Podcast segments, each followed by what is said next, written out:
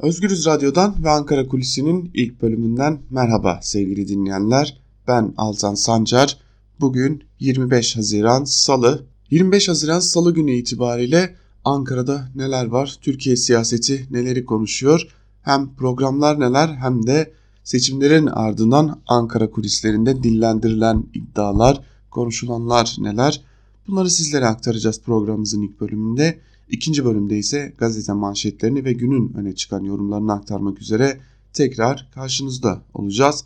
Vakit kaybetmeden Ankara Kulisi'nin ilk bölümüne resmi programlarla başlayalım. Resmi programlarda neler var diye baktığımızda bugün AKP, CHP ve İyi Parti'nin salı günü olması nedeniyle meclis grup toplantıları gerçekleştirilecek.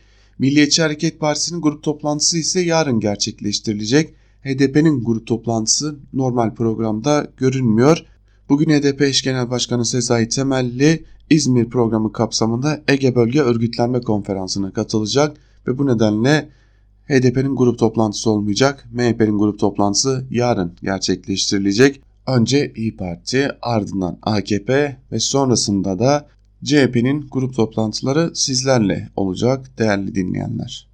Ve tabi bir de bugün AKP Genel Başkanı ve Cumhurbaşkanı Erdoğan başkanlığında Merkez Yönetim Kurulu, AKP'nin Merkez Yönetim Kurulu saat 14'te toplanacak. Bu da seçimlerin ardından AKP'de Cumhurbaşkanı Erdoğan başkanlığında AKP MYK'nın yapacağı ilk değerlendirme olacak. Bu MYK'ya ilişkin çeşitli iddialar ve çeşitli değerlendirmeler var. Bunları paylaşmak gerekiyor. Bu iddiaların başında AKP'de seçimin faturası kime kesilecek, kime çıkacak noktasında konuların konuşulacağı MYK'da özellikle bazı isimlerin ön plana çıkması, bazı isimlerin kızağa çekilmesi gündeme gelebileceği belirtiliyor. Bu isimler arasında özellikle bir şey oldu savunması yapan Ali İhsan Yavuz'un olabileceği belirtiliyor. Ancak AKP'deki temel eğilimin yani bugün itibariyle AKP'de dışa vuran temel eğilimin yandaş basın yoluyla da yansıtılmaya çalıştığı izlenim şu. Öncelikle seçim sonuçlarının müsebbibi olarak Cumhurbaşkanı Erdoğan'ın görülmemesi. Yani Cumhurbaşkanı Erdoğan'ın hem İstanbul seçimlerinin yenilenmesi hem de İstanbul seçimlerinin yenilenmesi ardından alınan ağır yenilgide hiçbir payı yokmuş izlenimin yaratılması için yandaş basın ile birlikte koordineli bir çalışma yürütüldüğünü belirtmek gerekiyor.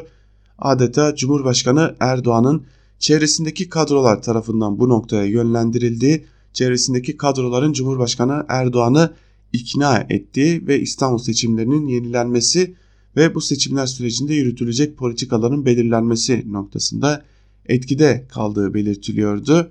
Özellikle yandaş medya bunu işliyordu. Öyle görünüyor ki bu işleme yani Cumhurbaşkanı Erdoğan seçimlerin kaybedilmesinin müsebbibi değildir algısının yaratılması AKP içerisinde birilerine de faturanın kesilmesine neden olacak. Bunlar arasında iddia olunan isimlerden bazıları elbette ki İçişleri Bakanı Süleyman Soylu, Berat Albayrak, Tarım Bakanı Bekir Pakdemirli, belki de Mevlüt Çavuşoğlu'nun da ismi geçebilir bu listeler arasında. Mevlüt Çavuşoğlu'nun isminin geçmesinin nedeni seçim süreci değil sadece dış işlerinde yeni bir kadrolaşmaya gitme amacı olarak belirtiliyor. Elbette AKP'deki tek telaş seçimin sonucunun faturası kimlere kesilecek telaşı değil aynı zamanda yandaş basında ve yandaş gazetelerde de ciddi bir telaş var ve bunun nedeni olarak da yandaş medyanın da tam anlamıyla görevini yapmadığı algısı var ve Cumhurbaşkanı Erdoğan'ın zaten sıklıkla artık daha az yandaş medya, daha geniş kapsamlı işleme ve daha güçlü medya çalışması istediği ve bu nedenle de kim yandaş medyada ve gazeteciler arasında elemeye gidilebileceği belirtiliyor. Yandaş gazeteciler arasında da tam da bu nedenle ciddi bir telaş olduğu söz konusu. Yani önümüzdeki günlerde kimi yandaş kanallar, gazeteler arasında kapanmalar, yoluna kendisinin devam etme çabaları ortaya çıkabilir. Bu önemli bir nokta. Ancak bu durumun sonucu da AKP'de seçimin faturasının kimlere kesileceğiyle paralel olarak ortaya çıkacak. Zira yandaş medya AKP'ye yakın ancak AKP içerisinden her bir isme ayrı ayrı yakın medyalar bulunuyor. Tam da bu nedenden ötürü de AKP'nin içerisinden kesilecek faturaların aynı zamanda yandaş medyaya kesilebileceği de belirtiliyor. Elbette ki Cumhurbaşkanı Erdoğan'ın sonuçları baştan kabullendiği çevresinin çevresi tarafından ikna edildiği algısı yaratılıyor ancak bu ne kadar doğru? Cumhurbaşkanı Erdoğan İstanbul'u bırakmak istiyor muydu yoksa gerçekten de çevresi tarafından mı ikna edildi algısı ise önümüzdeki günlerde ortaya çıkacak ancak bir Ankara muhabiri olarak şunu söylemekte fayda var. Bir partinin lideri seçim kaybetmiş algısı ile partisini yönetemeyeceği için bir takım faturalar çıkarılacak, bir takım algılar yaratılacaktır ki seçim sonrası parti liderliğinin konumu hala güçlü görünsün. Sanırım Cumhurbaşkanı Erdoğan için de hem parti içerisinden hem de yandaş medya içerisinden oluşturulmaya çalışılan algı bu. Fakat Cumhurbaşkanı Erdoğan aslında seçimi kaybedenler arasında çünkü uzun süre sahalarda yer almıştı. Peki Cumhurbaşkanı Erdoğan'ın seçimi kaybedenler arasında olması nelere yol açabilir? Tabii ki öncelikle yeni sistemin başkanlık sisteminin tartışmaya açılmasına ve tabii ki bir erken seçim tartışmalarına yol açabilir. Henüz erken seçim fitilini ateşleyen olmadı. Sadece İyi Parti'den soğuk su içilse dahi 72 saat beklemek gerekir söylemi geldi. MHP lideri Devlet Bahçeli erken seçimi hiç kimse dillendirmemişken erken seçimi konuşmak kötülük olur diyerek aslında erken seçimi dillendiren ilk isim oldu. Cumhuriyet Halk Partisi şu an itibariyle bu noktada bir seçim dillendirmesi yapmamış durumda. Çünkü ekonomi gündemine ağırlık verilmesini istiyor. Aslında Türkiye çok ağır bir ekonomik bunalımdan geçiyor, krizden geçiyor. Tüm bu nedenlerden ötürü erken seçimi ilk dillendirecek olan parti olmayı hiçbir parti istemiyor.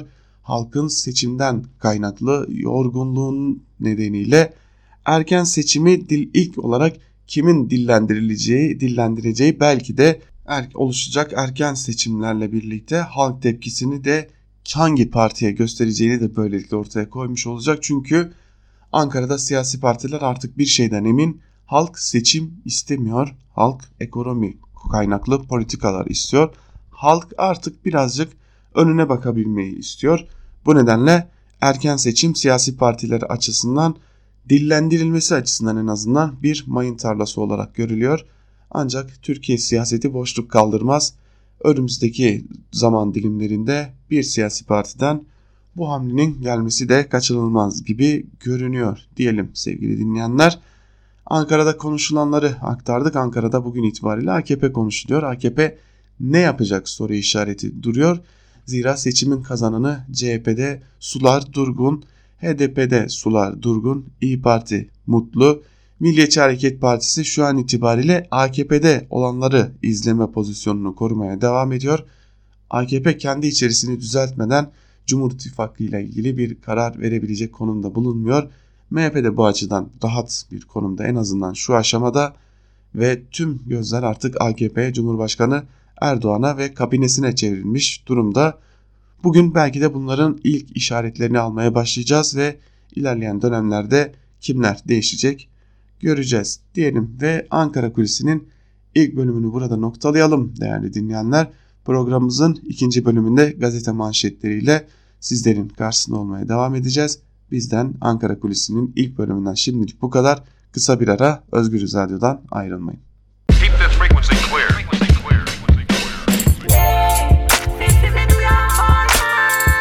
Altan Sancar, Ankara Kulüsi.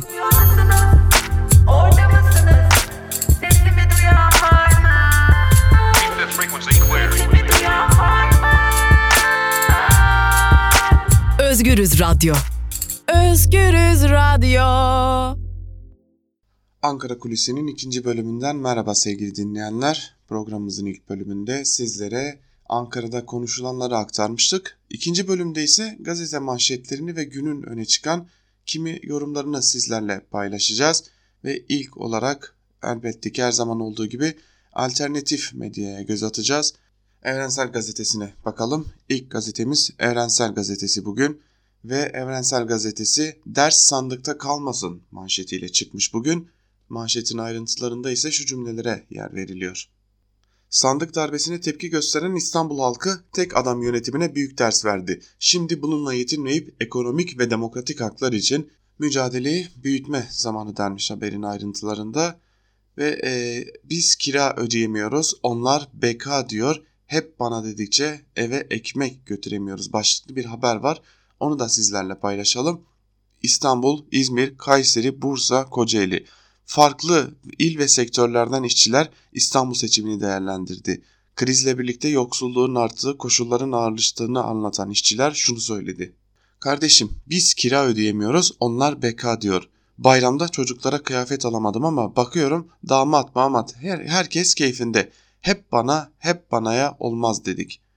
İşçiler taleplerine kulak tıkayanların seçimi kaybettiğini dile getirirken emekli bir işçi ise kıdem tazminatından artan yoksulluğa kadar yaşanan sorunlara dikkat çekerek İstanbul Belediyesi tüm sorunlarını sorunlarımızı çözemez ama seçimler sorunlarımızı nasıl çözebileceğimizi gösterdi. Demokrasi, eşitlik ve insanca koşullar için bir arada mücadele etmeliyiz demiş bir diğer işçi de Evrensel Gazetesi'ne değerli dinleyenler.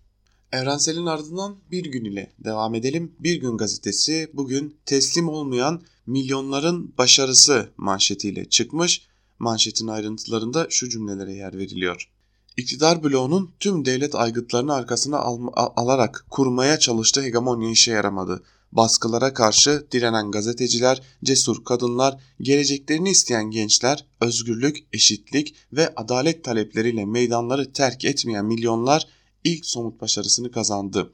Gezi Parkı direnişinde kendini ortaya atanlar, referandumda hayır 24 Haziran'da tamam, 23 Haziran'da ise daha da çoğalarak artık yeter dedi. Erdoğan ve Bahçeli oluşturdukları iktidar yapısını yenilmez, vazgeçilmez gördü. Kendilerini her şeyi yapacak bir güç vehmettiler. Yargıdan eğitime, sanattan spora tüm toplumu dizayn etmeye kalktılar. Başaramadıkça daha da sertleştiler, zalimleştiler.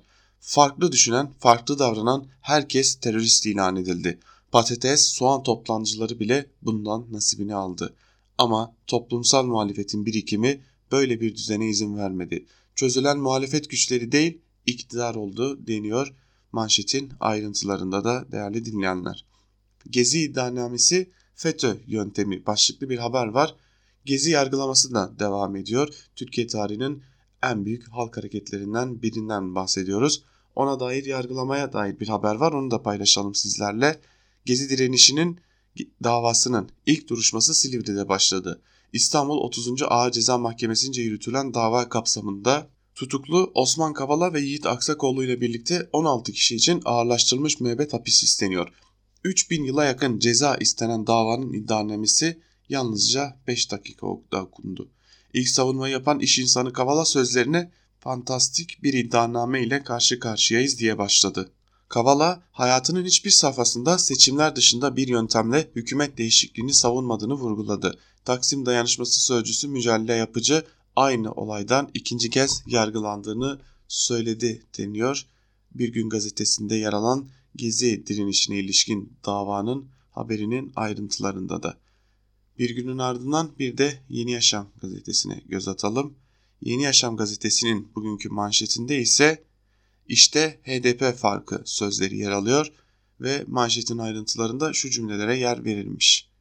Ekrem İmamoğlu'nun AKP-MHP bloğunun adayı Binali Yıldırım'a büyük bir fark atarak İstanbul Büyükşehir Belediye Başkanlığı seçilmesi yeni bir dönemin başlangıcı olarak yorumlanıyor.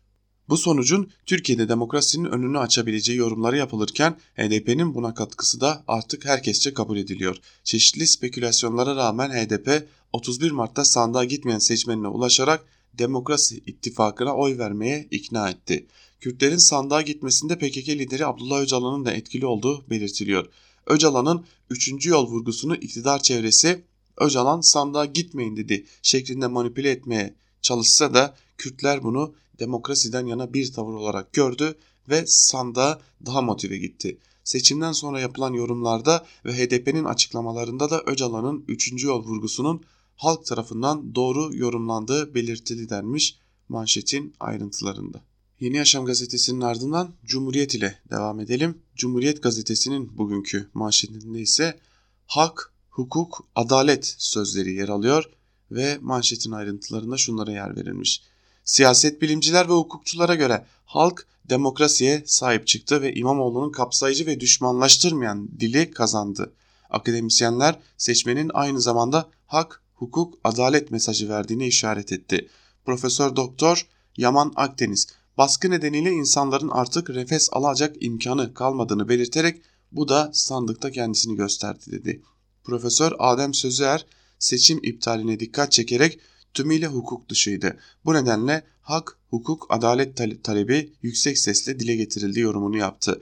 Profesör Ersin Kalaycıoğlu ise 800 bin farkın sürpriz olmadığını ifade etti. Kalaycıoğlu demokrasiyi işleten kurumlar çöktü, iktisadi sorunlar var ve AKP'ye inanç azaldı dedi şeklinde aktarılmış manşetin ayrıntılarında da, değerli dinleyenler. Cumhuriyet Gazetesi'nden hesaplaşma zamanı başlıklı haberi de sizlerle paylaşalım. İstanbul'da Millet İttifakı adayı Ekrem İmamoğlu'nun ağır yenilgiye uğrattığı AKP'de önümüzdeki günlerde derin kırılmalar yaşanacağı belirtiliyor. Parti içinde seçimin yenilenmesinin büyük bir hata olduğu ifade edilerek sorumlu Bakan Berat Albayrak ve çevresi yorumları yapılıyor. Erdoğan'ın kabine ve parti yönetiminde kısa sürede değişiklik yapacağı kaydediliyor. Kulislerde Davutoğlu ve Babacan cephelerine işaret edilerek aynı anlayışla devam edilmesi yeni oluşumlara kayışı kolaylaştırır ve erken seçimi gündeme getirebilir değerlendirmeleri yapılıyor. Cumhur İttifakı'nın MHP kanadı seçim sonuçlarını masaya yatırdı. MHP kulislerinde AKP'nin Kürt seçmene yönelik adımlarının ve ekonomideki kötüye gidişin seçmen tercihini etkilediği belirtiliyor. Güçlenen muhalefet cephesinin parlamenter sistemi gündeme getireceğine işaret ediliyor denmiş ki HDP eş genel başkanı Sezai Temelli seçim akşamı yaptığı ilk açıklamada yeni anayasa yapalım çağrısını hemen yaptı ve parlamenter sisteme dönüş çağrısı ilk olarak gelmiş oldu. Öyle görünüyor ki bu çağrı güçlenecek diyelim ve Sözcü ile devam edelim. Sözcü gazetesinin bugünkü manşeti ise millet, adalet ve huzur istiyor şeklinde. Manşetin ayrıntılarında şu cümlelere yer verilmiş. Ayrıştırıcı, kavgacı, ötekileştirici siyasetten bulunan milyonlar İmamoğlu'na oy vererek sandıkları patlattı. Bu sonuçla iktidara yeter artık uyarısı yapıldı deniyor ve şöyle devam edilmiş manşetin ayrıntılarında. CHP'li Ekrem İmamoğlu'nun İstanbul Büyükşehir Belediye Başkanlığı'nı kazanması halkın talepleri doğrultusunda yeni bir siyasi anlayışa ihtiyaç olduğunu ortaya koydu. O da temiz siyaset. Halk İmamoğlu'nun hak, hukuk, adalet, barış ve kardeşlik söylemine oy verdi. İktidarın yıllardır sürdürdüğü ayrıştırma ve kutuplaştırma siyasetine kırmızı kart gösterdi denmiş manşetin ayrıntılarında. Aslında İmamoğlu etrafında örülen bu birlikteliğe gerçekten başka bir önem verilmek ve bu birliktelik büyütülmek, bu birlikteliğin yarattığı o sinerjiye sanırım sahip çıkılmak zorunda. Çünkü e, Türkiye uzun zamandır ciddi bir baskı döneminden geçiyor. Bu baskı döneminde halk bir umut buldu, bir çıkış buldu. Buna yöneldi. Herkes CHP'li değildi. Herkes İmamoğlu'na oy vermek için oy vermedi. Herkes bir şekilde başka amaçlarla, başka bir umutla, başka bir tepkiyle bir oy verdi. Kimi ekonomiye tepkisini gösterdi, kimi basın üzerindeki tepki baskıya tepkisini gösterdi. Bir sinerji ortaya çıktı. Kürtler başka bir şekilde oy verdi. AKP'liler başka bir sebepten oy verdi. Ancak ortada bir durum var ki e, gerçekten de yine muhalefetin tabanda birleştiği bir durum ortada. Şimdi bugünlerde gezi yargılaması yapılıyor. Gezi yargılamasına baktığımızda, gezi direnişine baktığımızda tüm muhalefet tabanının liderler birleşmese bile gezide birleştiğini artık yeter sloganını yine beraber haykırdığını görmüştük. Bu süreç elbette ki biraz farklı da olsa İmamoğlu etrafındaki örülen o taban ittifakı tam da buna benziyor.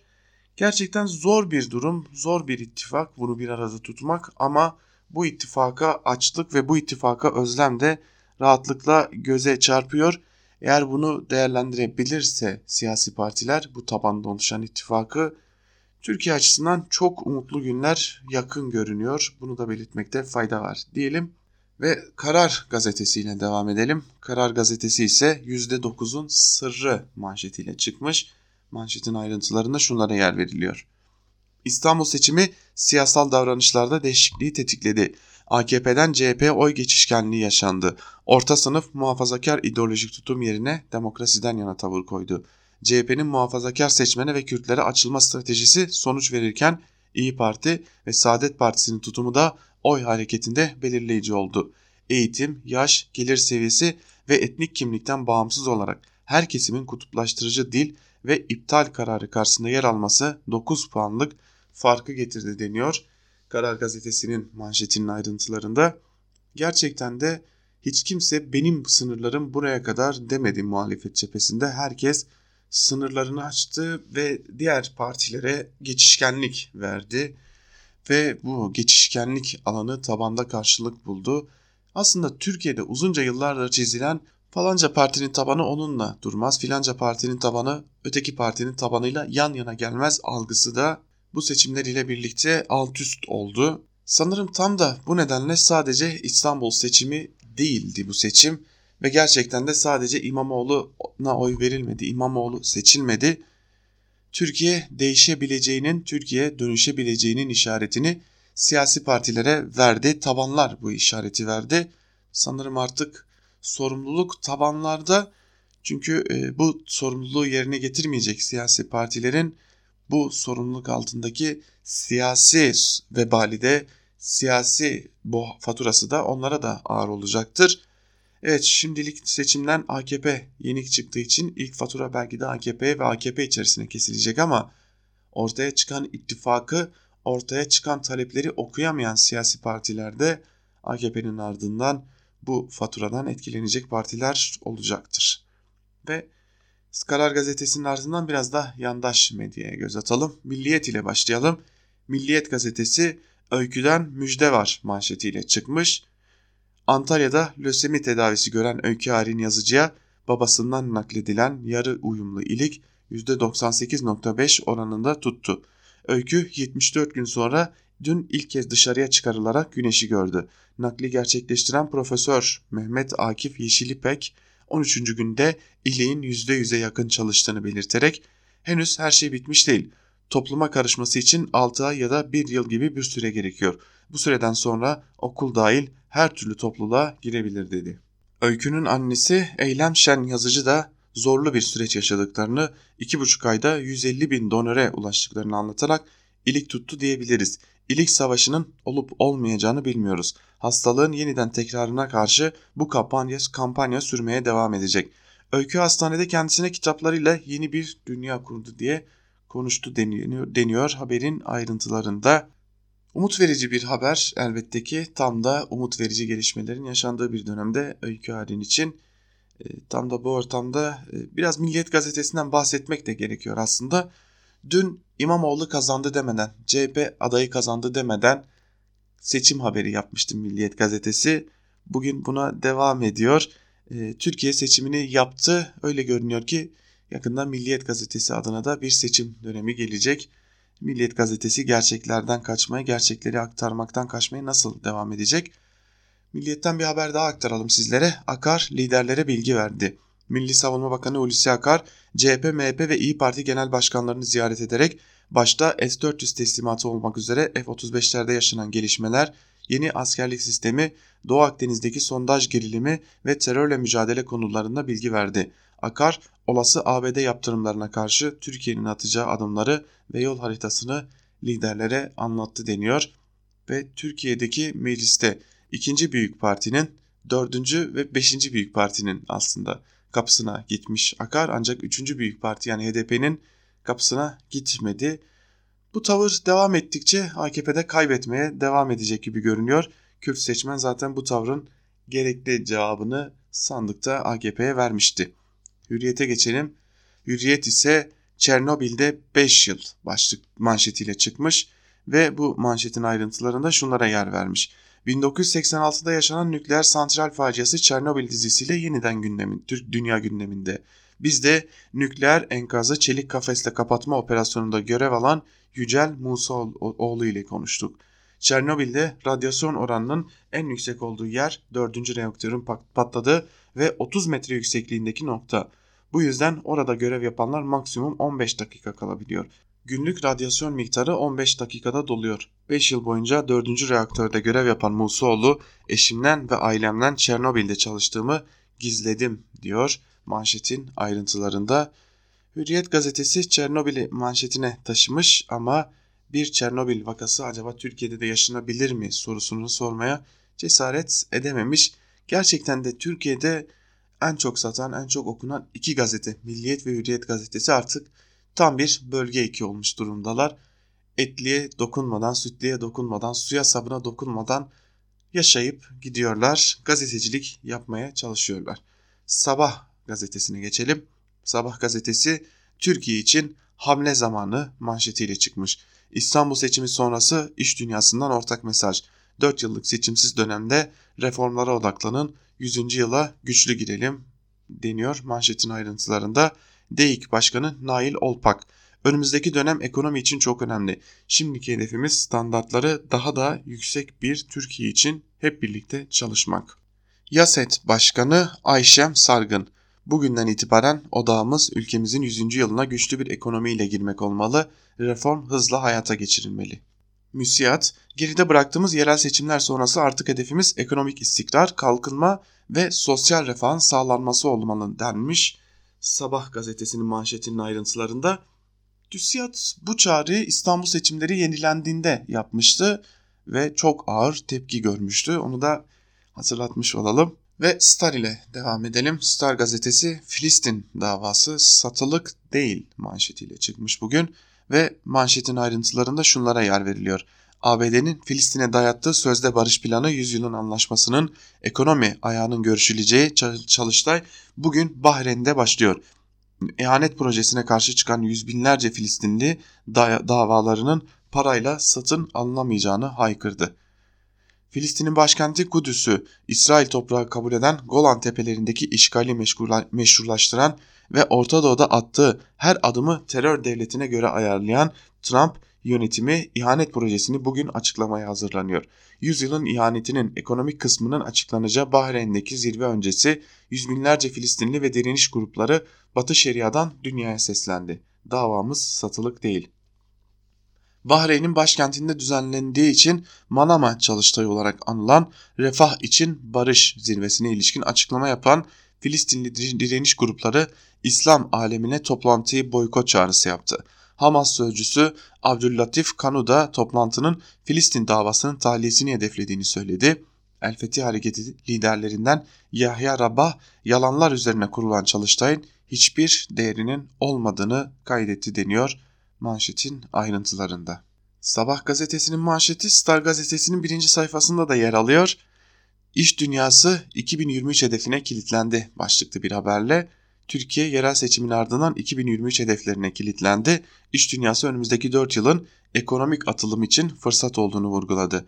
Cumhuriyet'in 100. yılı için belirlenen hedefleri tek tek gerçekleştiren Türkiye'nin önündeki seçimsiz 4 yıl daha güçlü bir ekonomi için fırsatlar sunuyor. Müsiyat Başkanı Kaan artık hedefimiz ekonomik istikrar ve kalkınma olmalı dedi. Top Başkanı Hisarcıklıoğlu ise daha çok çalışma zamanı ifadesini kullandı deniyor haberin ayrıntılarında. Öyle görünüyor ki e, erken seçim çağrılarının önünü kesme çabası aynı zamanda iş dünyasına da bir çiçek uzatma, seçimler yenilendikçe artan o gerilimi ortadan kaldırmak için iş dünyasına da bir çiçek uzatma çabası var yandaş medyada. Yeni Şafak'a geçelim. Yeni Şafak gazetesinin bugünkü manşeti ise tek dertleri Erdoğan şeklinde manşetin ayrıntılarında şunlara yer veriliyor. Batı medyası CHP'nin kazandığı İstanbul seçiminin ardından Cumhurbaşkanı Erdoğan'a olan kin ve nefretini kustu. Yorumlarda CHP adayı İmamoğlu ve AKP adayı Yıldırım'ın isimleri ikinci planda kalırken Erdoğan yenildi gibi başlıklar kullanıldı. İngiliz Guardian Erdoğan'ın partisi yenildi başlığını kullandı. CNN'in yorumu İstanbul seçimleri Erdoğan'a kaybettirdi oldu. BBC Erdoğan seçim Erdoğan'ın seçim hezimeti, hezimeti ifadelerini kullandı. The New York Times haberi Türkiye'nin Cumhurbaşkanı İstanbul'daki seçimlerin tekrarından can acıtıcı yenilgi aldı başlığıyla verdi. The Telegraph'ın Erdoğan yenilmezlik imajını sarsan bu seçim sonrasında bile ülkesinin çıkarlarını savunan bir kahraman olarak görülmeye devam ediyor demesi dikkat çekti. Bloomberg ve İsrailli Hertz sonucu Erdoğan'a darbe olarak yorumladı. Yunan basınında ise Erdoğan için sonun başlangıcı gibi saldırgan haberler ön plana çıktı denmiş haberin ayrıntılarında. Peki neden bu başlıklar atıldı diye de sorulması gerekiyor. Cumhurbaşkanı Erdoğan zaten aynı zamanda hep ön plandaydı seçim döneminde ve bir de biliyorsunuz ülkede en önemli siyasi figür, en büyük karar verici siyasi figür olarak görülüyor. Belki de tam da bu nedenlerdedir ki e, bu Avrupa basını, dünya basını bu yenilginin ardında Cumhurbaşkanı Erdoğan'ı da görüyor. Akit'e geçelim. Akit e, Ekrem İmamoğlu'nun CHP'nin kazanmasına ya da muhalefetin bir bütün kazanmasına en çok üzülen gazetelerden biri. Zaten her gün ayrıştırıcı ve iğrenç başlıklar atmaya devam ediyor. Bugün de Batı, FETÖ ve PKK bayram ediyor manşetiyle çıkmış. AK Parti'nin İstanbul Büyükşehir Belediye Başkanlığı'nı kaybetmesi şer güçlerini sevindirdi. İslam dünyası sessizliğe bürünürken FETÖ, PKK ve Batı sevinç mesajları yayınlıyor. CHP övgüler yağdırılırken Erdoğan'ın darbe yediği naraları atılıyor denmiş manşetin ayrıntılarında. E tabi İslamcılarda veya siyasal İslamcılarda gezi yalanı, cami yalanı da bitmez. CHP'liler cami önünde şampanya patlattı. Başlıklı bir haber var onu da sizlere paylaşalım. Sokağa dökülen CHP'liler içkili kutlamada sınır tanımadı. Maltepe'de cami önüne konvoy haline gelen CHP'liler camiye karşı şampanya patlattı deniyor. Tabi haberin ayrıntılarını paylaşmaya gerek yok. Bunu biliyoruz. Akit gazetesini tanıyoruz. Zaten çok değil birkaç ay önce de 8 Mart'ta kadınlar ezanı ıslıkladı yalanına sarılmışlardı. Bu yalanı sürdürmüşlerdi. Ve bu tehlikeli yalanlara, bu tehlikeli oyunlara bir biçimde devam etmekte sanırım kendilerinin varlığını korumak için önemli gibi görünüyor. Diyelim Akit ile birlikte gazete manşetlerini burada noktalayalım ve dönelim köşe yazarlarına günün öne çıkan yorumlarında neler var biraz da onlara göz atalım. Ama önce bir yandaş medyaya bakalım. Yandaş gazeteciler bugün yenilgiyi nasıl görmüşler ona bakalım onlara aktaralım. Ve Fuat Uğur ile başlayalım. Darbe dinamiğinin kitlesel meşruiyeti sağlandı başlıklı Türkiye gazetesinde yer alan yazısından Fuat Uğur ile başlayalım. Fuat Uğur yazısının bir bölümünde şunları aktarıyor. Erdoğan ve Cumhur İttifakı'nın önünde zor bir dönem var. Uluslararası sorunlar, ekonomi ve güvenlik iktidarın gündeminin tamamını kapsıyor. Ama diğer yandan da eminim ki İstanbul sonuçlarının analizleri yapılacak ve ortaya çıkan sonuçtan sorumlu olanların hesabı kesilecektir. Çünkü AKP'de yenilgiden yenilenmeyle yola devam etmezse önüne gelecek sorunları çözmekte başarısız olabilir. Seçimi medyasıyla tam kadro izleyen küresel çete ve hempalarına göre S-400, Doğu Akdeniz'de petrol aramaları, Suriye'nin kuzeyindeki YPG varlığı, İdlib, Rusya ile ilişkiler gibi konularda başına buyruk davranan Türkiye'nin yumuşak karnı işte önceki günkü seçim sonucudur. Bu ne demek ve önümüzdeki dönemde neler gündeme gelecek biliyor musunuz? Türkiye'yi sıkıştırmak istedikleri anda artık sadece ekonomi kozunu değil %54'lük bir kitlesel meşruiyet argümanına dayalı olarak Neo Gezi projesi devreye sokulacaktır. Çıkarılacak kalkışma darbe dinamiğinin kitlesel meşruiyeti olarak kabul edilecektir. Hiç şüpheniz olmasın. Siz istediğiniz kadar o sonuçta bizim oylarımız var diye bağırın. İşaret geldiğinde Ankara, İzmir, Adana, Mersin, Antalya ile birlikte İstanbul'un da kaybedilmesi nedeniyle AKP'nin ve Cumhurbaşkanı'nın siyasal meşruiyeti sorgulanacaktır. Bunun bir yerel seçim olduğu artık umurlarında değildir çünkü hedef bellidir. Hele belediye meclislerinde Türkiye çapında Cumhur İttifakı'nın %60'a varan oy alması ise özellikle saklamak istedikleri bir gerçekliktir. Kimilerine sözlerin felaket tellallığı gibi gelebilir ama felaketi yaşadığımızda sen haklıymışsın demenin bir karşılığı yok kimsede. Sonradan ah vah etmek faydasız. 15 Temmuz FETÖ'cü darbe girişiminden aylar önce defalarca yayınlanan çeşitli yazılarımın yaşadığımız o korkunç iki günün sonrasında kıymete binmesi gibi. Neredeyse davul çaldık darbe geliyor diye ama iş ama işiten olmamıştı. Şimdilik işaret gelene dek bekleyecekler. Ekrem İmamoğlu bu zaman aralığında belediyeye yerleşmeye başlayacak ve muhtemelen de ilk olarak 18 günlük mazbatalı döneminde yarım kalan işini tamamlayacak. Yani İBB'nin kozmik odasına devletin stratejik mahremiyetine dalacak Canan Kaftancıoğlu gibi güvenilir ellerde olacak bu bilgiler. Gezi benzeri bir ayaklanmada bu bilgilerin ne kadar işe yarayacağını söylememe gerek yok sanırım demiş Fuat Uğur ve kendine bir ütopya çizmiş. Bir muhalefet adayı kazanınca elbette ki darbeden, kalkışmalardan bahsedilebiliyor yandaşlar için. Ve tabii ki bir siyasi liderin meşruiyeti, siyasi meşruiyeti sorgulanabilir. Bunun ardında bir darbe aranmaz ama e, gitmek sonları olacağı için biraz korku yazılarına sirayet etmiş durumda. Yeni Akit'ten Abdurrahman Dilipak ile devam edelim. Seçim sonuçları üzerine başlıklı bir yazı kalemi almış ve şunları aktarıyor. Bu işin böyle olacağı belliydi. Birileri duymak istemedi, görmek istemedi. Söylemeye kalkanların üzerine gittiler. Kamuoyu araştırma sonuçları bile makyajlanarak sunuldu. Yeniden gözden geçirilerek yayınlandı. CHP'nin başarısını AKP içindeki AKP medyası aynı zihniyetin yönlendirdiği troller, AKP'ye aşk ve sevdası şarkıları aşk ve sevda şarkıları söyleyenler biz yaptık yine yaparız havasında başarıyı kendi elinde gören göklerin hazinesinin anahtarı kendi ellerindeymiş gibi davranan belam karakterli siyaset kazanovaları kibir küpleri, şöhret budalaları, kollarındaki saat kadar bile değerleri olmayan, ayaklarını yere vurarak yürüyen, marka bağımlısı zenginlik gösterisi yaparak hava atan, beyni ve yüreği yoksul, giydirilmiş odun kalıklı bürokrat ve iş adamları, israf içinde yüzen yeşil sosyete, yeşil sermaye, yeşil feministler sağladı. Bir yenilgi varsa bunun sebebi araştırılmalı, sorumlusu bulunmalı, yapanın yanına kar kalmamalı ve müeyyidiye uygulanmalı. Yoksa bu, bu, bu gidişin sonu ANAP'ın sonu gibi olur. Aslında CHP kazanmadı, oportunizm kazandı. CHP içindeki sağ kayanlarla AKP içindeki sola kayanlar buluştu ve bu sonuç ortaya çıktı. Ankara'da CHP mi kazandı? İstanbul'da İmam Hatipli gitti, Kur'an kurslu geldi. Zaten bugün İmam Hatiplerin geldiği noktada ortada diyor yazısının bir bölümünde Abdurrahman Dilipak. Yandaşlardan da anlaşılıyor ki bu seçimin faturası çok ağır bir şekilde birilerine kesilecek. Bakalım o birileri kimler olacak? Bir gün ile devam edelim biz artık. Bir gün gazetesinden Nevşin Mengü'nün Bir Zihniyet Kaybetti başlıklı yazısının bir bölümünü de sizlerle paylaşalım.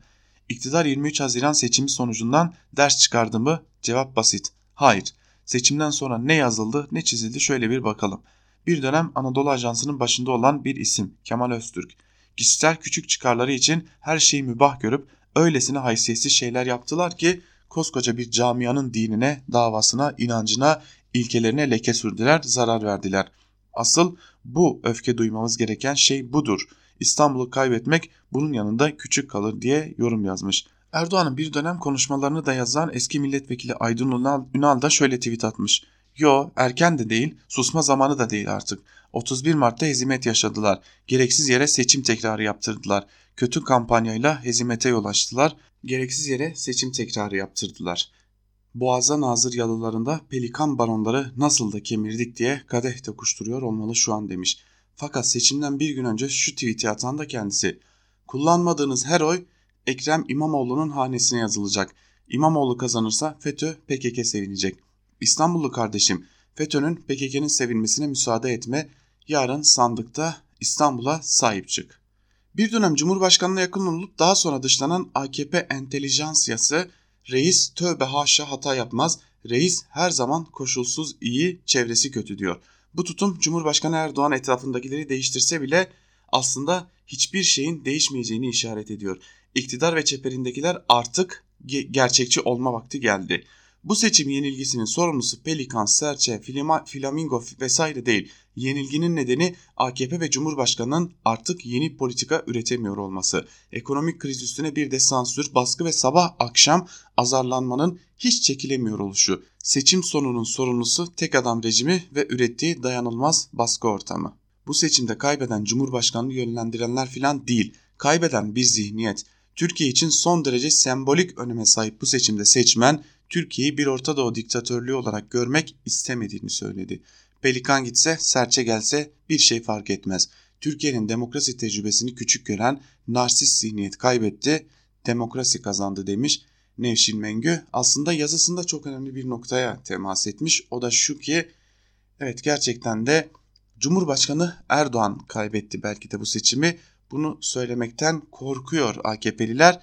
Aslında korkmuyorlar da belki de koltuklarını kaybetme çekincesi yaşıyorlar. Yandaşlar, şürekası Cumhurbaşkanı Erdoğan'ın ve bu durumda ister istemez farklı yerlerde sorumluluk aramaya itiyor ki bu durum AKP açısından çok daha büyük yenilgilerin kapısını da aralayabilir. Yine bu konuya benzer bir konuyla devam edelim. Fehmi Koru'nun kendi blogunda kaleme aldığı. Onlar yazıyor, devleti yönetenler onları okuyup karar veriyor. Bir kısım basın dikkate alınmalı başlıklı bir yazı kaleme almış ve bir bölümünde şunları kaydetmiş. Pazar günü yapılan ve önceki turda sadece 13 bin oy farkıyla kazandığı anlaşılan Ekrem İmamoğlu'nun ikinci turu 800 binden fazla oy açık ara önde bitirdiği seçim yazar çizer takımının hiç moralini bozmadı. Kimi ben zaten seçim tekrarlanmamalı görüşündeydim yalan derken kimi sonucun böyle olacağını biliyordum ve sürekli uyardım hatırlayacaksınız diye bazısı da yüzünü kızartması gereken hiçbir şey yaşanmamış gibi uykudan önce kısa bir masalımız var tadında teselli yerini geçecek şeyler karalayan yazarlar. Hepsine topluca helal olsun diyorum. Oysa sizlerin önem verip okuduğunuzu sanmadığım o yazılar seçimden yenilgiyle çıkan ittifak partilerinde özellikle devleti yönetenler tarafından müthiş ilgi görüyor. Yazarların bazısı devlet yönetimine neredeyse içinde yer alıyor denilecek kadar yakın insanlar güne artık bir tomar tutan gazetelerdeki muteber yazıları okuyarak başlıyor ülkemizi yönetenler. Nereden mi biliyorum? Şuradan. Onlarla aynı gazetelerde yazan fakat olaylara daha farklı yaklaşan birkaç isim seçim süreci içerisinde köşelerini kaybetti. Vaktiyle devleti yönetenlere nutuklarında kullandıkları kelimeler sunan ve bir dönem AKP'den vekillik de yapmış, yapmış bulunan Aydın Ünal söz gelimi veya devleti yönetenlerin basın danışmanı sıfatıyla hemen yanı başında duran Kemal Öztürk gibi. Peki etkili olduklarını nereden biliyorum? Şuradan. İstanbul Belediye Başkanlığı seçiminin ilk raundunu rakip ittifakın adayı tarafından az farkla kazanıldığında devleti yönetenlerin yaptığı ilk açıklama bunun sineye çekileceği izlenimini verecek kıvamdaydı. Doğru olan da buydu. Bir şeyler oldu diyen siyasetçi de vardı, yazan yazar da. İlk günün o yumuşak kabul ediş tavrının ardından farklı bir yola girildi ve seçimin tekrarlanmasını getiren bir süreç başlatıldı. O güne kadar varlığından haberdar olmadığımız AKP Genel Başkan Yardımcısı sıfatlı birini günde birkaç kez ekranlarda gördük. Devleti yönetenler çaldılar çünkü noktasına ve o slogan etrafında yürütülen kampanyayla İstanbul'u düşmandan geri almaya itibar ettikleri gazetelerde yazanları okuyup televizyon ekranlarına çıkarmalarını kendilerinin istediği muteber kişileri dinleyerek geldi. 2015'te 7 Haziran ile 1 Kasım arasındaki değişikliği hatırlattı yazarların pek çoğu. Yine yaparsın dediler. Binali Yıldırım'ı sonunda ağlattılar ama demiş Fehmi Koru'da yazılarının yazısının bir bölümünde. Aslında Fehmi Koru e, belki de çok daha dikkat çekici bir noktaya işaret ediyor yazısında. Gerçekten de bir yere kapanmış bir yönetim var ve o yönetim dilediğince yönetebileceğini sanan insanlar da var ve öyle görünüyor ki bir kesimi de bunu dilediğince yönetebiliyor. Bu dilediğince yönetebilen, yönlendirebilen insanlar da yandaş medya içerisinde yer alıyor. Fakat bu seçim sonucundan sonra Cumhurbaşkanı Erdoğan sinirleriyle bu yandaş medya içerisinden bir kısım budamaya da gidebilir. Bu da Ankara'da artık konuşulan önemli bir konu. Habertürk'ten Muharrem Sarıkaya ile devam edelim. Sarıkaya sandık tamiri başlıklı yazısının bir bölümünde şunları aktarıyor. İstanbul seçiminin Türkiye'de yeni bir durumu ortaya çıkardığı açık. Öncelikle AKP içinde de seçimin yenilenmesinin hata olduğunu söyleyenlerin sayısı oldukça fazla. Dikkat çeken ise bunu açık bir şekilde ifade ediyor ve önü arkası düşünülmeden seçim yenilenmesine gidilmesini sağlayanların kendilerini sorgulamaları gerektiğine vurgu yapıyor. AKP il teşkilatında yükselen seslerin de geleceğe yönelik parti içi eleştirilerin ilk adımı olarak değerlendiriliyor. Bundan sonraki süreçte partide eleştiri sürecinin 2009 ayarlarına döneceği varsayılıyor. Özellikle Abdullah Gül'ün desteğinde Ali Babacan'ın yeni parti kurma çabası da AKP kadrolarının eleştiri sesinin yükselmesine tramplen oluyor. Üzerinde durdukları bir diğer önemli konu İstanbul seçiminin belediye başkanlığını kaybettirmekle kalmayıp Cumhur İttifakı'nın 51.64 olan oy oranını da 2 puan aşağı yani 50'nin altına çekmiş olması. Bu kapsamda AKP kadrolarının dün yaptıkları ilk hasar tespit raporunda vardıkları sonuç seçim süresince sürekli taktik değiştirmesi, strateji yerine bireysel dayatmalara, dayatmalarla yol alınması. bu çoklu değişkenliğin özellikle genç muhafazakar ve milliyetçi seçmende ciddi kırılmalara yol açtığı görüşündeler. Haksız da değiller. Muhafazakar seçmen doğası gereği yakın geçmişe kadar bir şeyleri muhafaza eden kitleler olarak kabul edilirdi. Ama son dönemde AKP siyasetiyle bu yapıları farklılaştırdı ve bu muhafazakarlığı korunur, korurken modern, liberal hatta sorgulayan laik genç kadrolar yarattı. Baba ile evladı farklı kulvarlara savurdu. AKP sosyolojik tabanın hızla değişen taleplerine uygun siyaset üretmekte zorlanır hale geldi demiş Sarıkaya'da yazısının bir bölümünde. Aslında Sarıkaya'nın da dikkat çektiği gibi AKP seçimi kaybetmekle kalmayabilir, seçimin içerisinden çok başka ağır sonuçlarla da çıkabilir. Bunlardan biri de partinin bölünmesi gibi. T24 ile devam edelim. Uzun aradan sonra yeni bir yazı kaleme alan Rıdvan Akar var T24'te. Yeniden başlıklı bir yazı kaleme almış Akar ve yazısının bir bölümünde şunları kaydediyor. Kazanan otoriter siyaset karşısındaki kültürel hegemonyadır. Ülkenin yarısı moderniteden, muasır medeniyetten yana tercihini bütün havuç politikalarına karşı değiştirmedi. Ödüle de cezaya da aynı mesafeyle yaklaştı, teslim olmadı. Daha önemlisi adalet ve haklı olmanın ne kadar kıymetli olduğunu hiç unutmadı. İktidar bloğu ekonomiyi, siyaseti, yasaları, medyayı, yargıyı, akademiyi ele geçirdiğinde kültürel hegemonyayı da ele geçirebileceğini öngördü. Ele geçiremediğini de KYK ile akademisyenlerin tasfiyesi, kendisinden olmayan sanatçının içine tükürülmesi, rızanın üretilmesi için medyada ötekilerin kovulması ve tekelleşmenin sağlanması ile sağlamaya çalıştı. Bütün bu toplum mühendisliği projelerinin yetmediği yerde ise İslamcı vakıflar, STK'lar, tarafsız sanatçılara sağlanan olanaklar ve payitaht İstanbul, Ertuğrul, Kuttul, Amara ve benzeri kerameti ve gerçekliği kendinden menkul yeni tarih tahayyülleriyle oluşturulmaya çalışıldı. Olmuyordu. Olmadığını en iyi Cumhurbaşkanı Erdoğan biliyordu. Bu gerçeği sadece iki alanda er, arzu ettiğimiz seviyeye ulaşamamış olmaktan üzgünüm. Bunlardan biri eğitim, diğeri ise kültür sanattır diye itiraf ediyordu.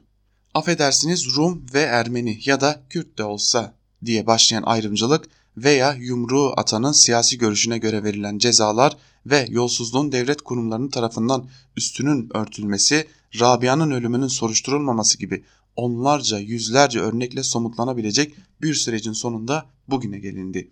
Bugüne gelinirken iktidar bloğu kutuplaşmadan kaynaklanan mahalleler arası geçişin olmayacağı varsayımından hareket etmişti. Oysa haksız seçim tekrarı ve yukarıda alınan örneklerle aslında bu kutuplaşmanın vicdanlar ve adalet duygusu ile parçalana, parçalanabileceği gerçeği de anlaşılmış oldu. Bu seçimin başka sadaları da var. Tadını çıkarıp başka yazıya saklayalım demiş. Rıdvan Akar yeniden başlıktı yazısında T24'de neredeyse 3 yıl aradan sonra tekrar yazılar kaleme almaya başlamış. Karar Gazetesi'ne bakalım. Karar Gazetesi'nden Taha Akyol'un iktidarın işi zorlaşıyor başlıklı yazısının bir bölümünü de sizlere aktaralım. AKP 17 yıllık iktidarında ilk defa 31 Mart'ta seçim kaybetti. İstanbul'da 14 bin oy farkını fazlasıyla telafi edeceğine inanarak seçim iptal ettiren iktidar 800 bin oy farkıyla sandıktan mağlup çıktı. Aşırı özgüven siyasi öngörü kaybı yaratmıştı. Seçim sonuçlarını isabetle tutturan Konda Genel Müdürü Bekir Ağırdır İstanbul'da seçmenlerin üçte birinin 30 yaş altında bulunduğunu, AKP'nin bu kitleyi kitleye bir ütopya yani geleceğe ilişkin umut ve heyecan veremediğini söylüyor. Evet, AKP bir süredir umut vermek yerine korku ve endişe faktörlerine dayalı bir dil kullanıyor. Buna had bildirme söylemi eşlik ediyor. Büyük kentlerde iktidara kaybettiren sosyoloji budur demiş yazısının girişinde Taha Akyol ve bu konuya ilişkin ayrıntılı yazılarına da yarın devam edeceğini dile getirmiş. Tahakkül'ün yazısının ardından Mehmet Barlas'la devam edelim. Çok kısa bir bölüm aktaracağız Barlas'ın yazısından. Her seçimin bir galibi bir de bu yolda galip sayılan mağlubu vardır başlıklı bir yazı kaleme almış. Ve e, dikkat çekici bir bölüm ise şöyle. Gerçek mağlup 31 Mart seçiminin sonucunu kabul etmek yerine bu seçimin yenilenmesini isteyenlerdir. Böylece Ekrem İmamoğlu mağdur konumuna itilmiş ve İstanbul seçmeni öfkelendirilmiştir. Bu arada bazılarının küskünler dediği sandıktan uzak duran AKP'li seçmenler de tutumlarını değiştirmemişlerdir. Bu sonuç herhalde AKP içinde derin tartışmalara ve arayışlara yol açacaktır. Bu yazının sonunda İçişleri Bakanı Süleyman Soylu'nun ilgi çekici bulduğum seçimleri değerlendirmesini aynen aktarıyorum. 31 Mart sonrası olan olaylarda kıyamet koparanlar, Türkiye'yi diktatörlükle, hukuksuzla ve antidemokratiklikle suçlayanlar dün akşam sevinç çığlıkları atıyorlardı. Süleyman Soylu'nun sözleriyle bitirmiş yazısını ancak seçimin iptalini isteyenler arasında kendisinin de bulunduğu Sabah gazetesi başı çekiyordu. Bu ayrı ve dikkat çekici bir ayrıntı olarak da hatırlanması gereken bir durum. Ve tabi daha ağır hakaretamiz yazılar yazanlar da var Sabah gazetesinde. Ersin Ramoğlu dur bakalım ne olacak başlıklı bir yazı kaleme almış ve o yazının bir bölümünde şunları aktarmış. AKP kaybetmedi. İstanbul'daki hainler kaybetti. Belli ki eski Türkiye'yi özlemişler. Bazı okurların veri kopyalama işinin MIT'le ilgisini merak ediyor. MIT örgütteki elemanlarını gizlemek için bazı kurum ya da kuruluşlarla işbirliği yapar. Adı üstünde MIT. Mossad ve CIA başarılı operasyonlara imza atan kahraman MIT'çilerimizin peşinde olduğunu hatırlatalım. Verileri neden kopyalattın Bay Ekrem? Zaten elinin altında değil mi onlar? Neyse seçimin sonucuna bakıp da AKP açısından ortada kötü durum var demeyin. Cumhurbaşkanlığı AKP'de, TBMM AKP'de, İstanbul ve Ankara meclisleri AKP'de. Yani iktidar AKP'de arkadaş. Önümüzdeki 5 yıla yakın seçimsiz bir dönem var. İki yüzler ile hainler ayıklandığında AKP kaybettiğinden çok daha fazlasını alacağı kesindir demiş Ramoğlu da yazısının bir bölümünde. Tabi iki yüzler ve hainler kim onu da ayrıca görmek gerekecek. Biz bu yazıyla birlikte köşe yazılarını noktalayalım değerli dinleyenler. Bugün biraz içeriden konuya baktık. Ağırlığı AKP içerisindeki tartışmaları verdik köşe yazılarında da. Gerçekten de AKP içerisindeki tartışmaların dışarı yansımaları çok ilginç. Birbirlerini hainlikle suçlayanlar var. Birbirlerine seçimi kaybetme müsebbibi olarak gösterenler var. Ve tabii ki muhalif tarafsız medyada yer alıp da gerçekleri AKP içerisindeki gerçekleri kaleme alan kalem yazarlar da var. Bunları aktardık bugün sizlere. Biz köşe yazılarıyla birlikte Ankara Kulisi'nin ikinci bölümünün de sonuna gelmiş olduk. İlk bölümde sizlere Ankara'da konuşulanları aktardık. İkinci bölümde de sizlere gazete manşetlerini ve köşe yazılarını aktarmıştık. Programımızın burada sonuna geliyoruz ancak bitmeden küçük bir hatırlatma yapalım. Bugün saat 17'de 17 bültenimizin hemen ardından Coşkun Aral ile Lezzet Avcısı sizlerle olacak. Saat 18'de Onur Öncü'nün hazırlayıp sunacağı haber bültenimizin ardından ise Zübeyde Sarı tarafından hazırlanan Mercek programı özel konuklarıyla siz dinleyicilerimizin karşısında olacak. Ve hemen ardımızdan eş genel yayın yönetmenimiz Can Dündar yorumla, özgür yorumla sizlerin karşısında olacak. Kaçırmayın. Biz burada programımızı noktalıyoruz ama hemen ardımızdan Can Dündar özgür yorumla sizlerle olacak. Özgürüz Radyo'dan ayrılmayın.